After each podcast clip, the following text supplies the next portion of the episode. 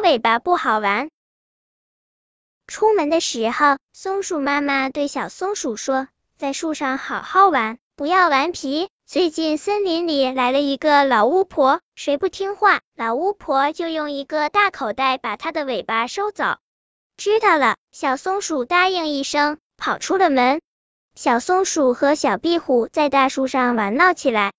小松鼠摘了些熟透的山楂果，像扔小石子一样打小壁虎。小壁虎也摘了些山楂果还击，地上全是被打烂的山楂果。你们浪费山楂果，破坏环境，尾巴被没收了。一个老巫婆骑着扫帚，怒气冲冲的出现在他们面前。她手里拿着一个大口袋，把小松鼠和小壁虎的尾巴收走了。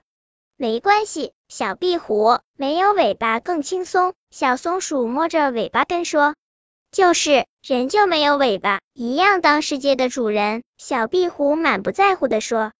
才过了半天，小松鼠就不觉得轻松了。它爬树摘果子，好几次从树上掉下来，摔得鼻青脸肿。没有尾巴，它的身体很难保持平衡。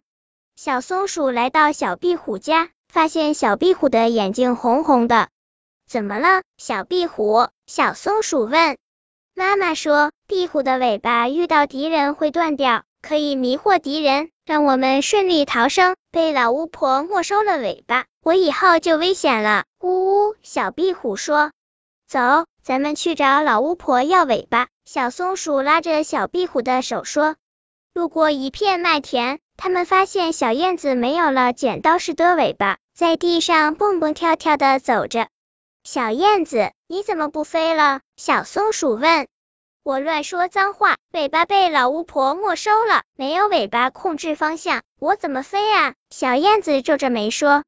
走，咱们去找老巫婆要尾巴。小松鼠说。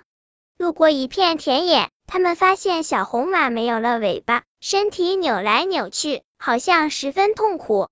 小红马，你不舒服吗？小壁虎问。